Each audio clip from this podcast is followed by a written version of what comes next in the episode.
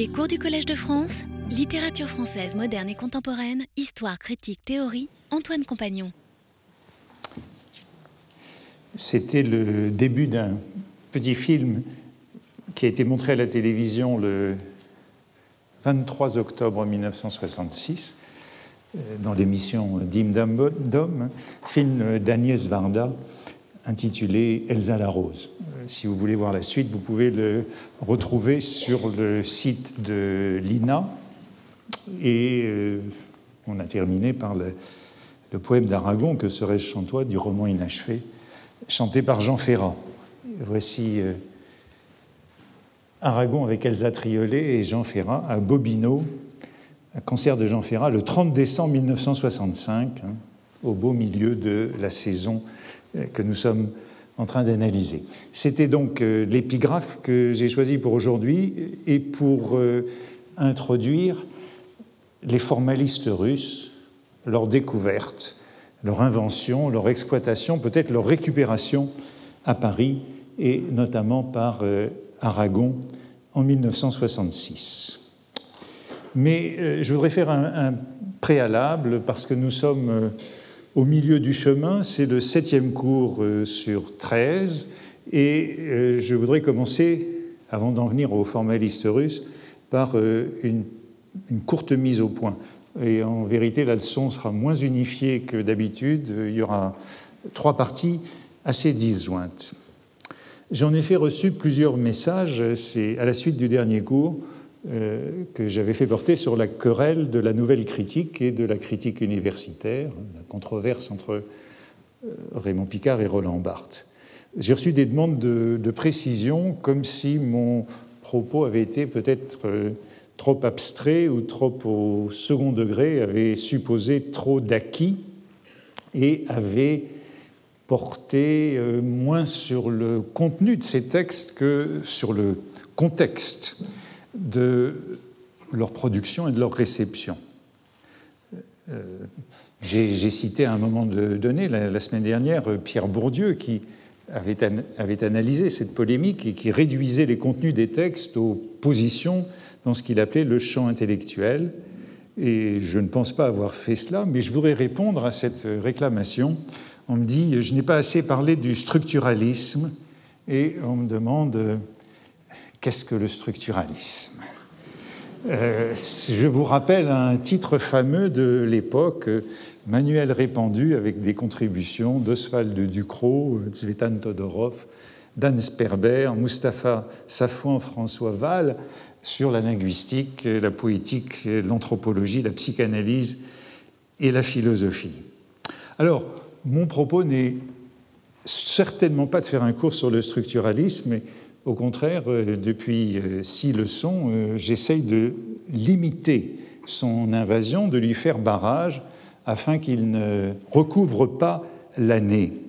C'est sans doute une année de quelques publications importantes qui sont liées à cette étiquette, mais c'est aussi l'année de bien d'autres choses. Et je ne crois pas qu'il faille voir 1966 à travers le prisme ou le biais du structuralisme. Au contraire, si possible, j'aimerais bien voir le structuralisme à travers le prisme de 1966 comme un phénomène de 1966, comme une manifestation du Zeitgeist de 1966. Euh, ma thèse, ou plus exactement mon hypothèse, celle que j'examine avec vous cette année, euh, c'est que ce structuralisme, ce supposé structuralisme, fait partie d'un ensemble social, politique, économique bien plus vaste, euh, une sorte de grande révolution culturelle dont il est plutôt le symptôme que le fond. Je fais donc un effort pour parler d'autre chose, mais j'ai le sentiment que euh, vous m'y ramenez et que c'est ce que vous attendez, ce contre quoi je résiste. Pour moi, c'est un peu l'arbre qui cache la forêt, et je ne voudrais pas accorder un monopole indu au structuralisme sur ce moment 66. Dans des, dans des prochaines leçons, je parlerai, j'aurai l'occasion de reparler de de, Michel Foucault, de Claude Lévi-Strauss, de Jacques Lacan, puisque tous les trois ont publié des ouvrages euh, importants en 1966, mais je n'insisterai pas trop sur leur commun structuralisme supposé. Je voudrais néanmoins donner euh, deux réponses, puisqu'il y a eu cette demande. Une première réponse euh, minimale, quand même, pour fixer les idées et pour n'y plus revenir. Je dirais que, à mon sens, le, plus grand dénominateur commun de ces textes qu'on a qualifiés de structuralisme, euh, ce serait leur euh, projet scientifique, par opposition à l'analyse psychologique ou à l'analyse phénoménologique qui pouvait dominer. La substitution du concept, mot passe-partout, au vécu, ou encore du spécialisme à l'humanisme. les structuralistes se veulent, ou ceux qu'on qualifie comme cela, se veulent des hommes de science, et dans leur discipline respective. Et il me semble que la science ici, ce n'est pas la science expérimentale, hein, ce n'est pas la science comme euh, passage du, fait à l'idée, et puis euh, le retour au fait par l'expérimentation, mais c'est la science comme théorie, mot très important lui aussi, la théorie qui est élaborée à travers la critique de ce qu'on qualifie euh, d'idéologie antérieure. Et je pense ici à Althusser. Il y a un mot très important, par exemple, c'est celui qu'utilise Michel Foucault quand il s'agit de décrire ce qu'il a fait dans Les mots et les choses il a voulu, dit-il, substituer le système au sens. Et le système, c'est peut-être le noyau dur. S'il y a quelque chose de commun, ce serait ce système venu de Saussure, repris par Lévi-Strauss. Ces Saussure qui décrivaient la langue comme système dans lequel chacun des éléments se définit exclusivement par ses relations avec les autres. Et Saussure parlait de système, non de structure. Hein. Le mot de structure, lui, est apparu dans le cercle linguistique de Prague avec Trubetskoy et Jacobson dans les années 20. On peut dire que système et structure, c'est la même chose, que le structuralisme fait l'hypothèse que la langue et les autres réalités sociales sur le modèle de la langue peuvent être étudiées comme des systèmes ou des structures c'est-à-dire des ensembles dont les éléments n'existent qu'à travers leurs relations.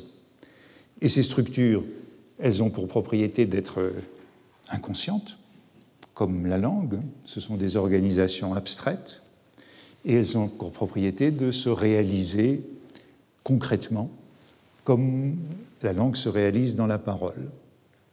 Voilà tout ce que je dirais du structuralisme, et cela me suffit, comme ça j'ai fait mon devoir. Et on a vu la semaine passée, à propos de Picard et de Barthes, que tous les deux pouvaient se réclamer de cette notion de structure. Euh, Picard euh, opposait la structure littéraire, le genre, à Barthes, qui, disait-il, expliquait l'œuvre par des structures extérieures, anthropologiques ou psychanalytiques. Barthes n'était peut-être justement pas encore formaliste dans Sur Racine. Mais je pourrais donner une, réponse une deuxième réponse euh, plus vague qui serait celle-ci, le structuralisme n'existe pas, le structuralisme n'a jamais existé. Et je voudrais me référer ici à un article significatif de François Châtelet. Euh, François Châtelet, philosophe euh, qui avait une quarantaine d'années à l'époque, auteur d'un article intitulé Les nouveaux prophètes dans le Nouvel Observateur du 31 août 1966. Euh, cet article porte sur deux numéros de revue que vous voyez représentés en haut à gauche. Recherche, qui était la revue de Félix Guattari, et Aletheia, qui venait de publier un numéro sur le structuralisme euh, avec des contributions de Lévi-Strauss, un entretien avec Barthes, un article de Maurice Godelier. Or, de cet article, qui, à mon sens, euh, est une date, puisque c'est en août 1966, le point sur ce qui a eu lieu depuis, depuis un an, Châtelet ne prononce pas le mot de structuralisme, il signale ce qu'il appelle une mutation décisive de l'intellectualité en France, un tournant de la recherche théorique, et il va même jusqu'à le dater, ce qui me convient parfaitement, puisqu'il écrit En octobre dernier, 1965 donc, quelque chose de radicalement nouveau a commencé.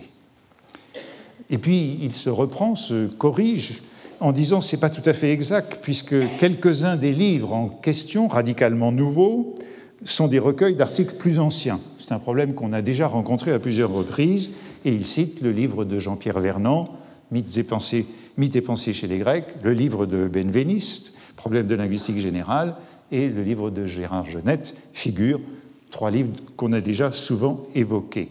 Mais, euh, ajoute-t-il, si on a réuni ces articles en livre, c'est bien qu'il y avait une demande et qu'on était dans un tournant. Qu'évoque-t-il d'autre parmi ces prophètes? En août 1966, Lévi-Strauss, bien sûr, la grammatologie, les articles de Derrida de décembre 65 et janvier 66.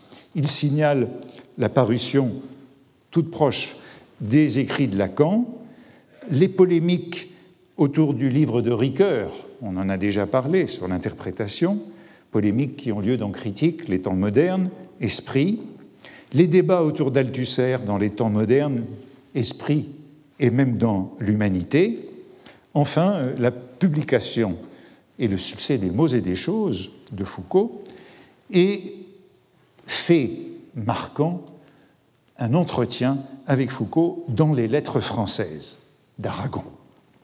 On peut aussi remarquer que l'affaire Barthes Picard, qui nous a occupés la semaine dernière, n'est pas mentionnée du tout. Elle n'appartient pas à cette configuration selon François Jacquelet. Une page semble être tournée dans la philosophie française, dit-il, et il se veut triomphaliste, même si, concède-t-il, le malthusianisme intellectuel des petits cousins de Boutroux et de Ravesson, ancêtres désuets mais efficaces du culte hexagonal, pèse encore lourdement. Aux yeux du public cultivé, la philosophie, c'était Sartre et l'existentianisme. Le débat, c'était celui de l'humanisme chrétien et de l'humanisme marxiste. Et c'est le moment où Garodi essaye de les faire converger. Châtelet constate que les philosophies de la conscience, de l'existence, du vécu ne correspondent plus aux exigences de l'esprit d'aujourd'hui, qu'il faut en venir à la rigueur du concept, mot que j'ai déjà mentionné. Entre Foucault et Althusser, la distance est grande, mais il y a la même volonté de considérer les textes comme tels et non comme les produits de subjectivité contingente. On revoit cette sorte de béaba du structuralisme mais le mot n'est pas prononcé. Or, Châtelet n'est pas un simple, que voici avec Bourdieu et Derrida, n'est pas un simple figurant, c'est véritablement un homme à tout faire de ce qu'il appelle l'actualité intellectuelle de ce moment-là. Euh, c'est lui qui rend compte de lire le Capital et pour Marx dans le premier numéro de la quinzaine littéraire, c'est lui qui rencontre des mots et les choses dans le deuxième numéro de la quinzaine littéraire, et un peu plus tard dans l'année, c'est lui qui rend compte du deuxième volume des mythologiques de Lévi-Strauss, Du miel aux cendres. Dans cette première année de la quinzaine littéraire, il y a 18 numéros, et sur ces 18 numéros, il y en a 11 qui contiennent un article de François Châtelet. Dans l'émission de France Inter du 5 février 1967, du Masque et la Plume, il accuse les Sartriens d'avoir inventé le mot structuraliste pour condamner leurs ennemis. La thèse, c'est donc le mot structuraliste comme le mot impressionniste, comme beaucoup de mots en iste, comme le mot de formaliste, serait un mot péjoratif. Les Sartriens, dans un combat douteux, ont inventé une école qu'ils ont mise sous l'épithète structuraliste, à la suite des mots et les choses et des entretiens qui avaient accompagné la publication de ce livre et euh, dans lesquels Foucault s'en était pris assez sévèrement à Sartre. Euh, ils ont mis sous cette étiquette, donc les Sartriens, Lévi-Strauss, Foucault, Lacan et aussi, curieusement, Althusser. Situation aberrante, dit François Châtelet, qui constitue deux camps, les Sartriens et les structuralistes. On aura l'occasion de revenir, lorsqu'on parlera de Foucault, de cette opposition. En tout cas, Foucault euh, Châtelet est ensuite l'auteur d'un article qui est célèbre au moins par son illustration. C'est un article du 1er juillet 1967 intitulé Où, où en est le structuralisme qui est illustré par euh, Maurice Henry avec euh, Barthes en plus.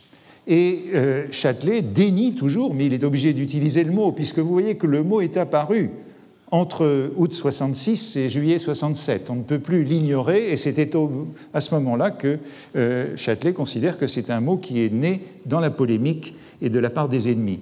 Châtelet, dans cet article, illustré ainsi, dénie l'unité de ce qu'il appelle cette pseudo-école qu'on a nommée structuraliste, car il ne suffit pas d'avoir les mêmes adversaires ou les mêmes détracteurs pour être d'un seul coup et tout simplement d'accord théoriquement.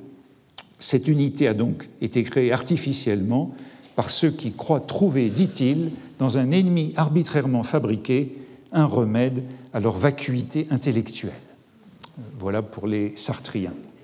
Et Châtelet passe en revue quatre groupes ainsi désignés, ces groupes qui se situent autour de Lévi-Strauss, de Lacan et d'Althusser, trois groupes, anthropologues, psychanalystes marxiste, et puis un groupe Foucault. Mais dans le groupe Foucault, il y a un seul euh, membre, c'est Barthes, qui lui est rattaché sous prétexte qu'ils explorent tous deux des registres culturels jusque-là abandonnés, la folie ou la mode. Il faut en tout cas, ajoute-t-il, une lecture bien hâtive pour constituer un corps doctrinal nommé structuralisme. À peine peut-on parler de méthode, et en ce cas, ce commun dénominateur méthodologique se définit plus aisément par ce qu'il refuse que par ce qu'il institue. Disons pour simplifier que ce qu'il refuse, c'est l'empirisme qui, dans tous les domaines de la pensée, s'est imposé au nom des faits, du vécu, du concret. Suivant une hypothèse de François Furet, qui est rapportée par Châtelet, le succès du structuralisme serait lié à la fin de l'âge idéologique. La déstalinisation, le schisme sino-soviétique, la crise du tiers-monde, la prospérité française et européenne ont atteint, ces Châtelet, qui citent Furet, le progressisme des années 50, d'où une disponibilité de l'opinion intellectuelle, une sorte d'attente. Et Furet de regretter que cette attente, cette faillite des romantismes, n'ait pas suscité une pensée libérale et de regretter que ce ne soit pas Raymond Aron qui règne après Sartre, mais Lévi-Strauss.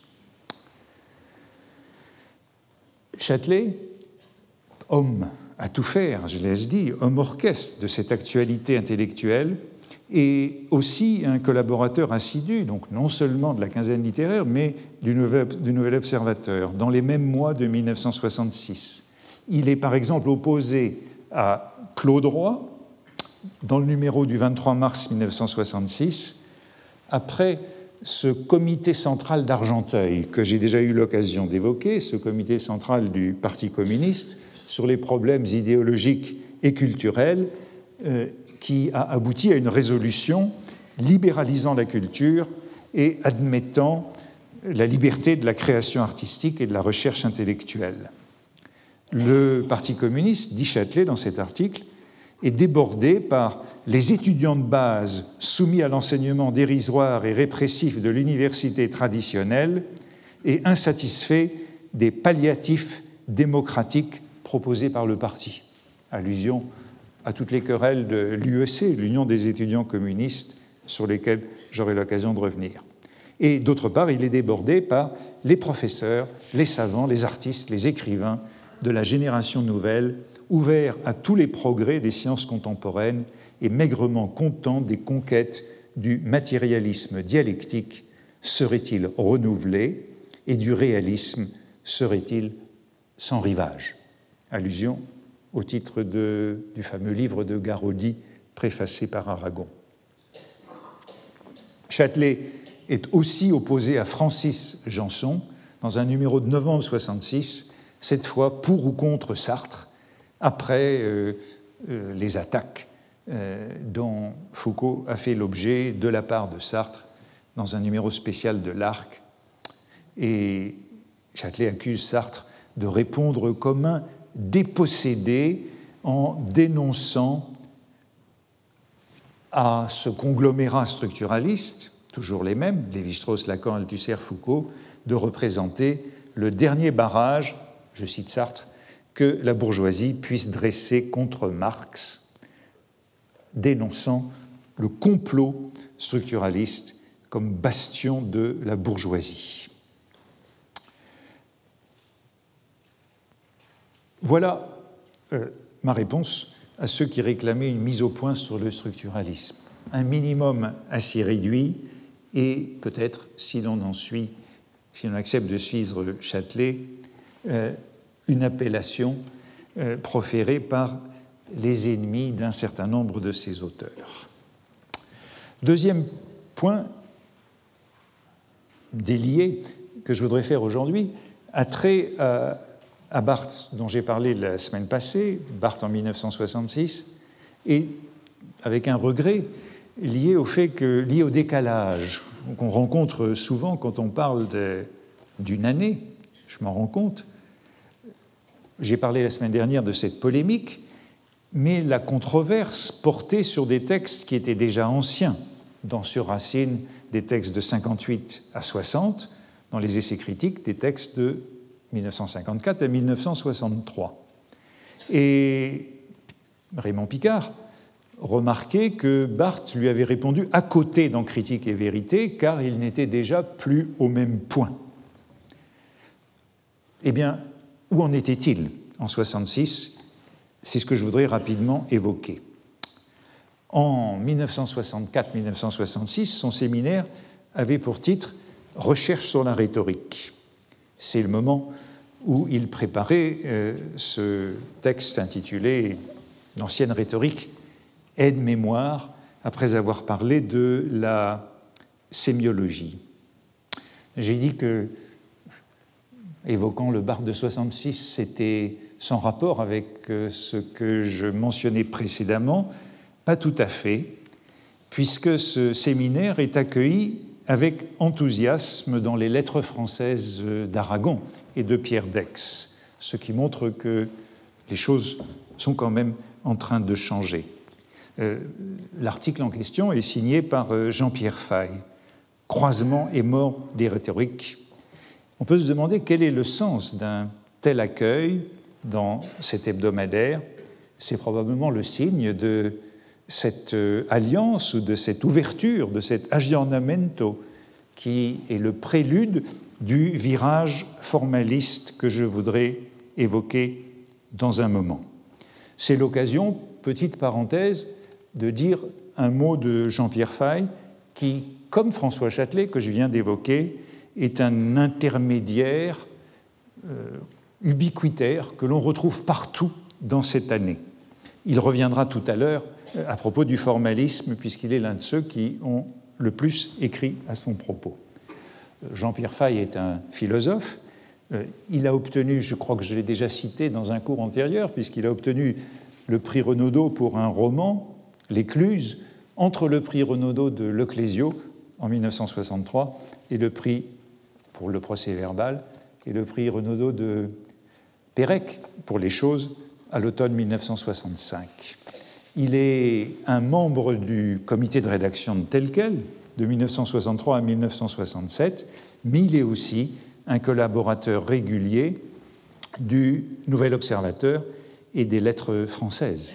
Il fait au fond la liaison entre cette avant-garde de tel quel et euh, Aragon et Pierre Dex qui cherche à libéraliser les lettres françaises.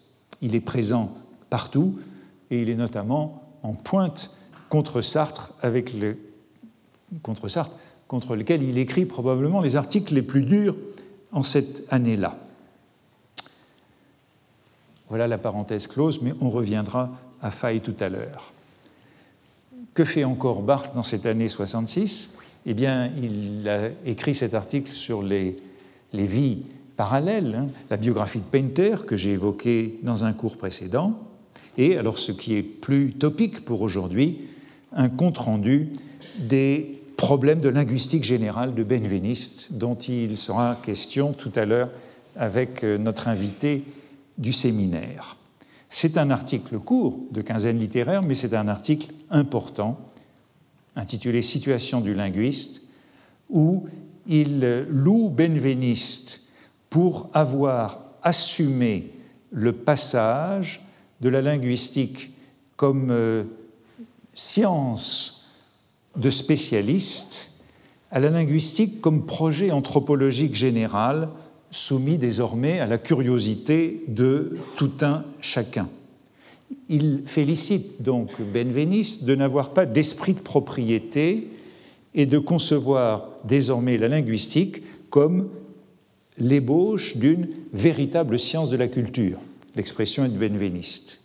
Barthes est particulièrement intéressé par la description du sujet, à la fois le sujet grammatical et le sujet philosophique, comme instance du discours, c'est-à-dire aux articles que Benveniste consacre à la personne. La partie du problème de linguistique générale qui concerne la structure euh, des pronoms, le système euh, des temps et l'organisation des voix.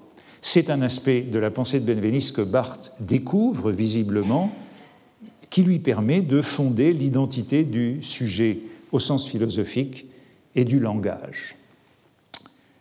Barthes y voit la résolution possible euh, de cette euh, antinomie entre science et discours qui est un peu l'obstacle de sa démarche jusque-là. Que fait encore Barthes? Eh bien, il part aussitôt au Japon, invité par Maurice Pinguet, voyage dont il rapportera, à la suite d'un second séjour, l'Empire des Signes. Curieusement, il est absent, alors qu'il a été le membre central de la controverse sur la critique littéraire, il est absent de la décade de Cerisy qui a lieu en septembre sur les chemins actuels de la critique, où c'est une décade dirigée par Georges Poulet, où pratiquement tous les critiques euh, qui ont quelque chose à dire dans cette polémique sont présents, comme euh, Gérald Antoine, Doubrowski, Genette, René Girard, Paul Demand, Jean-Pierre Richard, Jean Rousset, Ricardou, etc. Mais en octobre 1966, il est bien Voici ce chemin actuel avec la liste des collaborateurs. Mais en octobre 1966, Barth est bien à Baltimore pour ce fameux colloque de John Hopkins. Je crois que plusieurs de mes invités au séminaire l'ont déjà évoqué, qui introduit la French Theory aux États-Unis, The Languages of Criticism and the Sciences of Man, The Structuralist Controversy, avec les mêmes collaborateurs, pour certains, René Girard, Charles Morazet, Georges Poulet, Lucien Goldman, Zvetan Todorov, Jean Hippolyte et Lacan, Derrida, Vernon, Nicolas Ruvet. La communication de Roland Barthes à John Hopkins, sous le titre Écrire, verbe intransitif, développe la notion d'écriture apparue dans la dispute avec Raymond Picard, écriture dans laquelle, dit-il, la littérature et le langage sont en train de se retrouver cette notion d'écriture qui est à Picard et qui, où euh, littérature et, langage, donc analyse littéraire et linguistique, ne font plus qu'un. Mallarmé, Proust et Joyce ont été les précurseurs de cette écriture conçue comme critique du langage, mais il est intéressant de noter, pour nous aujourd'hui, qui allons parler de Benveniste, que Barthes s'appuie intégralement sur un article de Benveniste. L'article qui porte euh, sur l'analyse de, la euh, l'analyse de la voix dans la langue. Euh, et c'est un article qu'il vient de découvrir et qu'il applique, puisque si on regarde ceux qu'il citait jusque-là, au fond, il n'en connaissait que deux. Les remarques sur la fonction du langage dans la découverte freudienne, qu'il citait auparavant, et nature du signe linguistique. le texte de Baltimore est fondé sur l'analyse de la personne dans la langue, et après avoir évoqué le jeu sur les temps et les pronoms, et avoir cité en exemple Solaire et robes grillées, comme cette littérature qui exploite la langue, il se réfère à la notion de voix suivant Benveniste pour analyser comment le verbe écrire dans la modernité est devenu intransitif. L'écrivain n'étant, dit-il, plus celui qui écrit quelque chose, mais celui qui écrit absolument. Et puis il se corrige, puisque bon gré mal gré, l'écrivain écrit quand même une œuvre, il se corrige et il emprunte à Benveniste l'outil de la diathèse, laquelle désigne la façon dont le sujet est affecté par le procès, dit-il. Il cite donc abondamment l'article de Benveniste sur la voix moyenne en indo-européen, un article intitulé Actif et moyen dans le verbe, datant de 1950, dont cette voix moyenne de l'indo-européen, intermédiaire entre l'actif et le passif, en agissant, le sujet s'affecte lui-même sans exclure une certaine transitivité. Ainsi, conclut Barthes, par une analogie peut-être un peu douteuse, la voix moyenne correspond tout à fait à l'écrire moderne qui fait coïncider l'action et l'affection. L'écrivain est affecté par ce qu'il écrit. Dans l'écrire moyen, la distance du scripteur et du langage diminue asymptotiquement. Dans l'écrire moyen de la modernité, le sujet se constitue comme immédiatement contemporain de l'écriture, s'effectuant et s'affectant par elle. C'est le cas exemplaire du narrateur proustien qui n'existe qu'en écrivant. Ce qui nous ramène à cette actualité de Proust évoquée dans un cours précédent et à ce tournant vers Proust qui euh, affecte Barthes à ce moment-là. Bref, la problématique de l'écriture moderne n'est autre que celle du verbe en linguistique. Barthes ne reprendra pas cette analyse, peut-être un peu facile et appliquée, d'un article de Benveniste à la définition de l'écriture d'avant-garde. Enfin, dernière publication que je voudrais évoquer, c'est ce numéro 8 de la revue Communication que j'ai évoqué la semaine dernière dans ses premiers numéros. C'est un important numéro spécial intitulé Recherche sémiologique, l'analyse structurale du récit, où on trouve euh, l'article de Barthes, Introduction à l'analyse structurale du récit, mais aussi Genette, Umberto Eco, Grémas, Todorov, Christian Mess, article dans lequel Barthes donne les rudiments de cette science de la littérature ou de cette linguistique du discours ou de cette logique du signifiant qu'il postulait dans le programme qu'il opposait à Picard dans Critique et Vérité.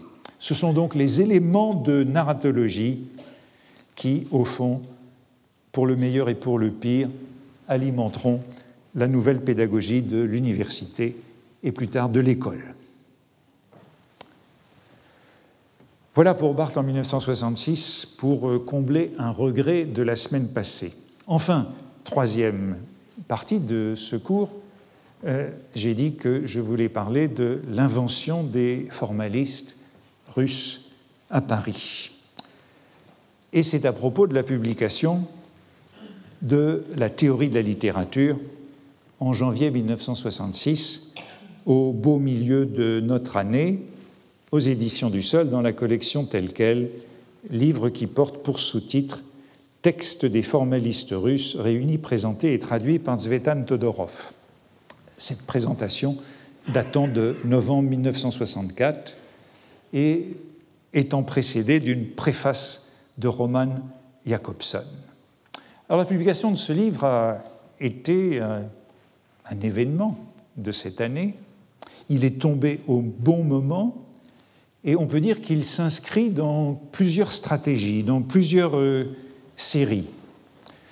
C'est une anthologie utile, mémorable, de ces formalistes russes qui avaient existé, avaient écrit à la fois à Saint-Pétersbourg et à Moscou entre 1915 et 1930 et qui, eux aussi, avaient été nommés formalistes par leurs ennemis jusqu'au moment de leur élimination avec l'avènement au pouvoir de Staline.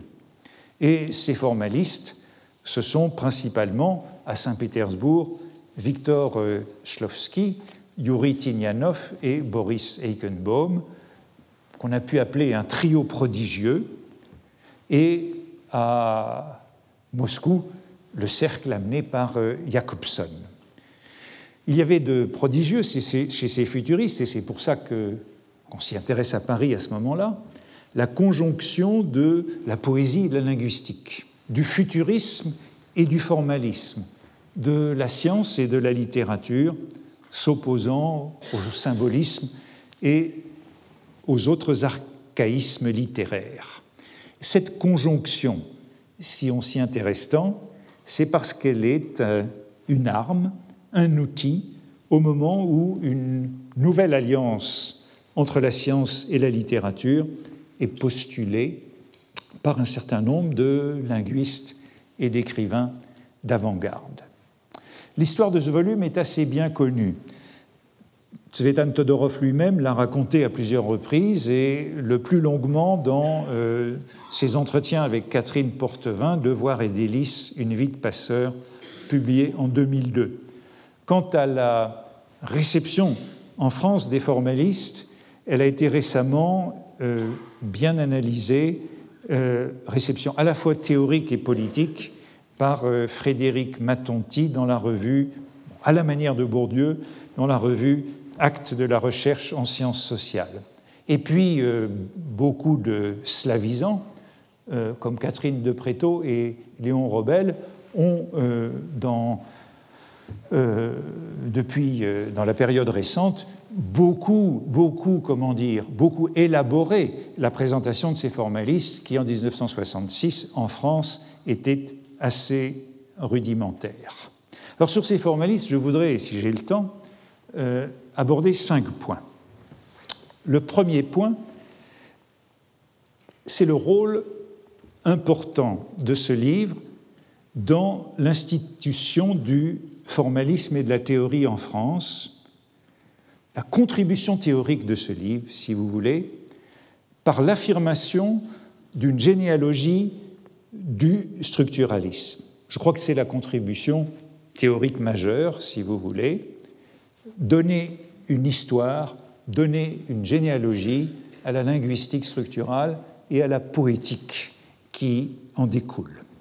En effet, ce livre donnait des précurseurs aux structuralistes, à la fois linguistes et poètes en France, partant leur conférer une légitimité historique qui leur était contestée, comme on l'a vu dans la polémique de la semaine passée. Les avant-gardes, malgré leur volonté de rupture, ont toujours besoin de se trouver des précurseurs. Je citais la semaine passée à propos de Critique et vérité de Barthes et tous les précurseurs qui étaient alignés euh, le manifeste du surréalisme de Breton qui passait par la même opération. Les premiers mots de la présentation de Todorov sont les suivants. On voit bien quelle est la volonté. C'est comme ça que le livre s'ouvre. La doctrine formaliste est à l'origine de la linguistique structurale. La structurale des années 20. Aujourd'hui, de nombreux domaines sont atteints par les conséquences méthodologiques du structuralisme. Ainsi, les idées des formalistes sont présentes dans la pensée scientifique actuelle. Il y a quelques relais, donc formaliste, linguistique structurale, et puis aujourd'hui, mais la liaison est tout à fait nette. Autrement dit, il y a un lien essentiel entre les formalistes russes autour de la Première Guerre mondiale jusqu'à la répression stalinienne et les avant-gardes parisiennes des années 60. On peut ajouter à cette euh, liaison que les formalistes étaient à la fois des linguistes et des poètes, hein, c'était une alliance de linguistes et de poètes, formalistes et futuristes, et que par analogie ou homologie, la référence aux formalistes russes donne ainsi un précédent au lien des structuralistes français et de l'avant-garde littéraire, analogue à la proximité des formalistes et des futuristes. Cette liaison ou cette corrélation avait déjà été affirmée un an plus tôt dans tel quel, au printemps de 1965, lorsque Todorov avait présenté l'un des articles de ce recueil, qui est probablement le plus important, l'article de Victor Shlovsky intitulé L'art comme procédé. C'est le seul qui a eu une prépublication dans tel quel, c'est un article de 1917, et c'est probablement le plus marquant. Todorov jugeait alors que, les trois articles qui me semblent les plus marquants de ce livre. Todorov jugeait alors que cet article était un manifeste de 17 et que l'article le, plus tardif, l'article de Jacobson et Tinianov de 1928, Problème des études littéraires et linguistiques, juste avant la dissolution du groupe, un article qui était, se contentait d'énoncer huit thèses sur l'avenir de la linguistique et de l'analyse littéraire. Todorov disait que ces huit thèses contiennent déjà presque tous les principes du structuralisme, principes qui, enrichis et précisés par la linguistique, animent aujourd'hui la plupart des sciences humaines. Hein, et le, rapport était posé de manière très ferme. Shlovsky, Jacobson, Tignanov sont donc les membres les plus représentatifs de ce volume. Et il se trouve que Tignanov est mort en 1943 mais qu'en 1966, Shlovsky et Jacobson sont tous les deux vivants et bien vivants. Ce sont les fondateurs du groupe de Saint-Pétersbourg et de Moscou, respectivement. Au fur et à mesure des années, ils sont devenus plus des rivaux que des amis. Ce sont certainement les personnalités les plus fortes. Et il se trouve qu'en 1966, l'un et l'autre font de nombreux passages à Paris, l'un venant de Harvard, l'autre de Moscou.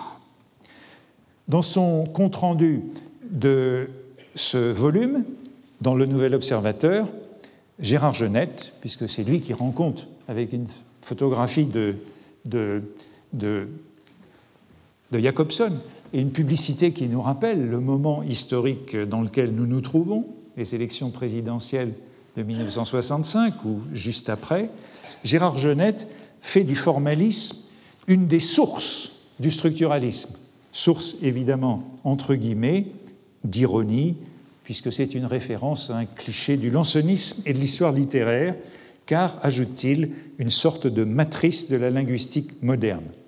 Et François Val, qui fait un compte-rendu du même volume dans le premier numéro de la quinzaine littéraire, bon, il était l'éditeur de l'ouvrage, mais en ce temps-là, on ne se préoccupait pas de ce genre de, conflit d'intérêts, j'imagine, il ajoute un élément important, euh, la jonction avec Saussure, du futurisme, du formalisme et du saussurisme ou du saussurianisme au structuralisme. Tout était noué dans cet article, d'autant plus que cette thèse allait de pair avec l'affirmation polémique d'un retard français dans la réception de la linguistique moderne. C'est une thèse qu'on trouve dans un certain nombre des articles de l'époque. La linguistique française aurait ignoré Saussure entre les deux guerres et il venait d'être redécouvert. Autrement dit, on rattraperait à ce moment-là un retard dû à l'obscurantisme français des années 20 aux années 50, genre de retard qui, comme disait Sartre, peut parfois donner de l'avance dernier ingrédient de cette euh, version autorisée de l'histoire du structuralisme entre le futurisme et le formalisme au début du siècle et la linguistique structurale et le structuralisme étendu aux sciences humaines, entre 1915 et 1965, il y a un passeur, une sorte de joker ubiquitaire, d'acteur central en la personne de Roman Jakobson, qui était la cheville ouvrière du cercle de Moscou en 1915, autour de la révolution russe, puis du cercle de Prague dans les années 20 et 30, puis du cercle de New York dans les années 40, où Lévi-Strauss le rencontra. Enfin, je l'ai dit, dans les années 60, Paris lui est ville ouverte. Depuis le milieu des années 50, par l'intermédiaire de Lévi-Strauss et de Lacan, qui recherchent tous deux son patronage, mais aussi d'Aragon, car Jacobson était un ami d'enfance d'Elsa Triolet. Ici, euh, Jacobson au Collège de France en 1972, lors d'une de ses nombreuses visites et euh, son invitation au séminaire de Lévi-Strauss. Cette reconstruction historique, en vérité, c'est Jacobson qui en était l'auteur. Et on entérine à Paris, en 1966, une version de l'histoire qui était racontée par Jacobson depuis longtemps, moins le dénouement parisien qui intéressait euh, Genette ou François Val.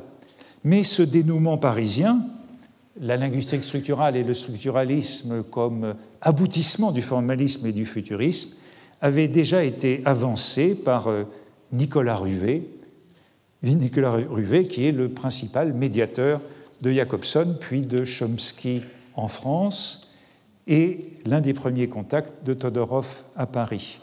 Dans la préface de sa traduction des Essais de linguistique générale de Jacobson en 1963, ouvrage de très grande influence, plus profonde sans doute que les textes des formalistes russes dans la diffusion du formalisme en France. C'est dans ce livre qu'on trouve l'opposition fondamentale de la métaphore et de la métonymie, la notion, la notion d'embrayeur, embrayeur étant le mot magnifique choisi par euh, Ruvet pour traduire le shifter de Jacobson. Euh, c'est encore dans, dans ce volume qu'on trouve le grand article sur linguistique et poétique et les fonctions du langage qui, là aussi, aura beaucoup d'influence. Eh bien, dans la préface de ce volume, euh, Ruvet qualifiait de prophétique l'entreprise des formalistes russes opposant aux tenants de l'explication, littéraire par l'infrastructure économique. C'est 25 ans à l'avance, disait-il, un des points essentiels du programme de l'anthropologie structurale qui se trouve ici esquissé. Autrement dit, suivant Ruvet, c'était l'anthropologie structurale, allusion à l'ouvrage de Lévi-Strauss, et non seulement la linguistique qui était ainsi préfigurée par le formalisme. Premier point donc, la rédaction, la constitution de cette histoire autorisée. Deuxième point que je voudrais aborder, que vaut cette euh, généalogie officielle qui s'est longtemps imposée Elle a été montée par Jacobson, complétée par Ruvet, reprise par euh, Todorov, Jeannette, Val. N'est-elle pas idéale et même mythique? Je crois qu'on ne la trouve pas, enfin à mon sens on ne la trouve pas formulée avec la même euh, immédiateté chez Lévi-Strauss. Depuis 1966, euh, Todorov a sérieusement révisé son évaluation des formalistes russes, comme il a révisé beaucoup de choses. Par exemple, dans Critique de la critique en 1984, il souligne que le formalisme était d'emblée traversé par une contradiction qui n'a jamais été surmonté entre deux définitions de la littérature ou de la littérarité, selon l'expression de Jacobson. On trouve chez les formalistes à la fois une définition interne et une définition externe de la littérature. Définition interne par l'autoréférentialité, la fonction poétique de Jacobson. Définition externe par la défamiliarisation, la fameuse ostra nénier, introduite par Shlovsky dans l'art comme procédé. Et Todorov a ajouté que, minés par cette contradiction jamais résolue, les formalistes en étaient finalement revenus en 1928, au moment de la fin, à une conception historique, évolutive et plus traditionnelle de la littérature. Faut-il aussi remettre en cause l'histoire officielle liant futurisme, formalisme et structuralisme poétique des années 60 Il me semble que oui, parce que cette thèse repose sur l'idée que j'ai évoquée tout à l'heure d'une méconnaissance de Saussure et de la linguistique moderne dite structurale en France avant l'apparition des structuralistes des années 50. C'est l'hypothèse indispensable pour raconter une telle histoire. Or, cette ignorance ne me semble pas avérée.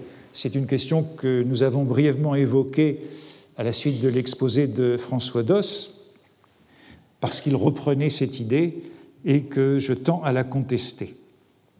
Il me semble que, on en reparlera peut-être tout à l'heure, que euh, Saussure et le saussurisme n'ont jamais été ignorés en France, que euh, Saussure avait été appelé en France de 1881 à 1891 par Michel Bréal, et que c'est son disciple Antoine Meillet qui lui a succédé à l'école pratique et puis au Collège de France, euh, après Bréal, et puis c'est Benveniste qui a succédé à Meillet à l'école pratique et au Collège de France. De Saussure à Meillet et à Benveniste, il n'y a donc aucune discontinuité. Et de fait, un article célèbre de Benveniste, comme celui sur la nature du signe linguistique, date de 1939, bien avant la supposée redécouverte de Saussure. De fait, dans l'article de Benveniste intitulé Structure en linguistique, un article de 1962 qui est dans les problèmes de linguistique générale, c'est l'article auquel je me référais tout à l'heure pour donner une définition minimale de structure, eh bien, Benveniste rappelle que la conception de la langue comme système, la conception structurale de la langue, dit-il, était familière aux élèves parisiens de Saussure depuis son enseignement à l'école pratique des hautes études de 1881 à 1891, ajoute Benveniste, bien avant l'élaboration du cours de linguistique générale. Et Benveniste cite les nombreuses occurrences du terme de système chez Meillet, Gramont ou Guillaume. Il en conclut, je le cite, la notion de la langue comme système était depuis longtemps admise de ceux qui avaient reçu l'enseignement de Saussure, en grammaire comparée d'abord, puis en linguistique générale. Pour expliquer le retard de la linguistique française, on a aussi invoqué la tradition euh, de la pédagogie de la Sorbonne, les épreuves, du certificat de grammaire et philologie euh, des études de lettres qui exigeaient la connaissance de l'épée manuelle de Meillet et Vendriès, le traité de grammaire comparée des langues classiques, où en effet la linguistique générale avait peu de place. Mais là aussi, on peut remarquer que, en tête de la deuxième édition de ce volume, en 1948, le seul maître, les seuls deux maîtres auxquels il est rendu hommage sont Meillet et Saussure. Bien entendu, le cours de linguistique générale n'était pas une lecture obligée de tous les étudiants de lettres et de sciences humaines, et c'est peut-être ce qui a changé autour de 1966. Le public cultivé pouvait l'ignorer, mais, comme le rappelle Benveniste, certainement pas les linguistes qui travaillaient avec euh, ces concepts. Troisième point, mais je crois que je vais citer les troisième et quatrième points et que j'irai directement au cinquième pour aujourd'hui. Cinquième point que je voulais aborder, c'est donc celui-ci. Si ce recueil des formalistes russes est un ouvrage de théorie littéraire, s'il appartient à la série théorique, il entre aussi en rapport avec d'autres séries sociales. Et je voudrais dire un mot de la portée politique de cette publication ou de la façon dont un livre de théorie entre en résonance avec euh, un certain contexte politique où il est une arme opportune contre le réalisme socialiste. Je dirais que c'est un petit peu une ironie de cette histoire, puisque Zvedan Todorov explique que c'était par anticommunisme et par apolitisme qu'il avait choisi de s'intéresser aux formalistes. C'était une manière de parler de la littérature en éliminant les contenus idéologiques, si l'on veut. Arrivé de Sofia à Paris en avril 1963, euh, il s'était rapidement mis à ce travail de traduction des textes des formalistes, et pourtant, avant même sa publication, ce recueil avait été d'une certaine façon déjà récupéré par euh, Aragon et Pierre Dex comme une preuve que le formalisme et le marxisme n'étaient pas incompatibles, comme un argument contre le réalisme socialiste, doctrine littéraire esthétique dominante du Parti communiste, comme un argument contre le conservatisme des écrivains communistes et une affirmation que le formalisme ou la recherche littéraire formelle n'était ni décadente ni contre-révolutionnaire. Euh, j'évoquerai sûrement dans un cours prochain tous les éléments qu'on peut trouver dans Blanchot l'oubli, le roman d'Aragon, écrit euh, de l'autre main par Aragon à ce moment-là, où toute la linguistique est présente, et notamment benveniste, ce qui permet de justifier les recherches formelles du surréalisme après coup.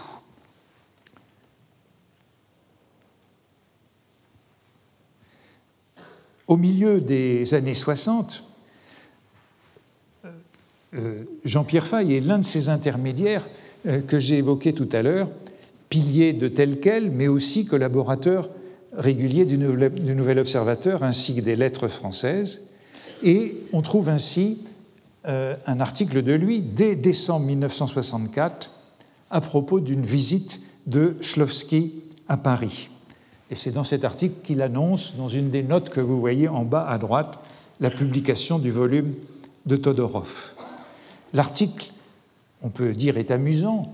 Homo duplex, le duplex, c'est la nouvelle technique de la télévision qui permet de juxtaposer des écrans, des visages sur l'écran, de faire parler des gens qui sont au bout du monde. Homo duplex, pour lui, c'est Jacobson, qui est aux États-Unis, et Shlovsky, qui est à Moscou, qui sont séparés depuis les années 20.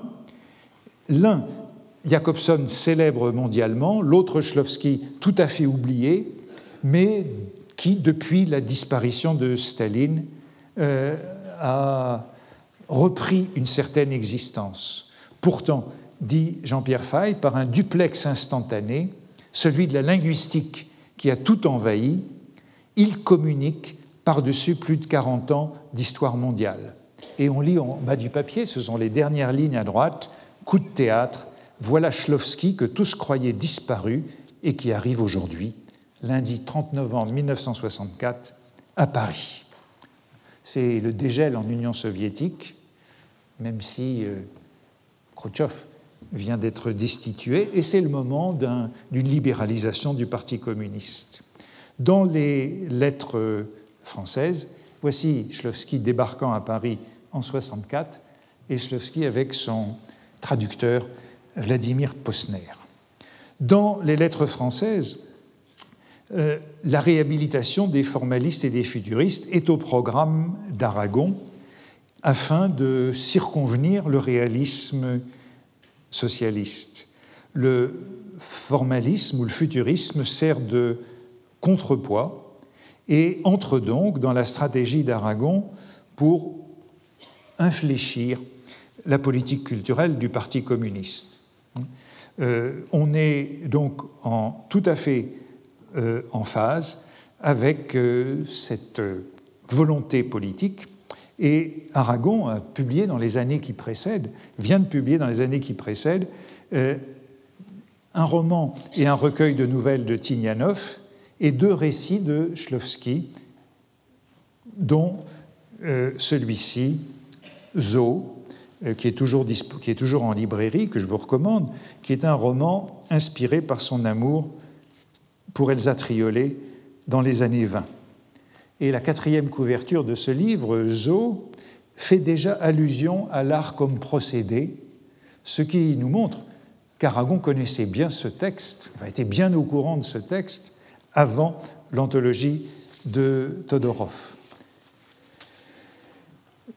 Le moment est donc euh, crucial, je termine rapidement là-dessus, c'est celui du procès de Signevski et Daniel à Moscou, dont euh, Aragon vient de désavouer le verdict dans L'Humanité de février 1966. Il cherche à réhabiliter les formalistes et les futuristes, au moment où le comité central du Parti communiste affirme la liberté de création des artistes et la liberté de recherche des intellectuels Argenteuil en mars 1966. Aragon est donc un familier de Jacobson, par Elsa Triolet, par sa sœur, Lily Brick.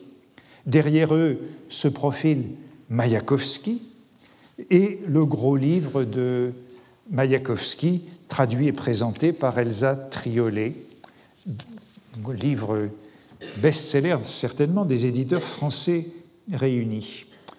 On peut comprendre dans ce contexte que euh, la presse culturelle du Parti communiste se soit emparée des formalistes, sur lesquels on retrouve quatre articles dans les lettres françaises entre janvier et l'été de 1966, ainsi que dans le reste de la presse culturelle du Parti communiste.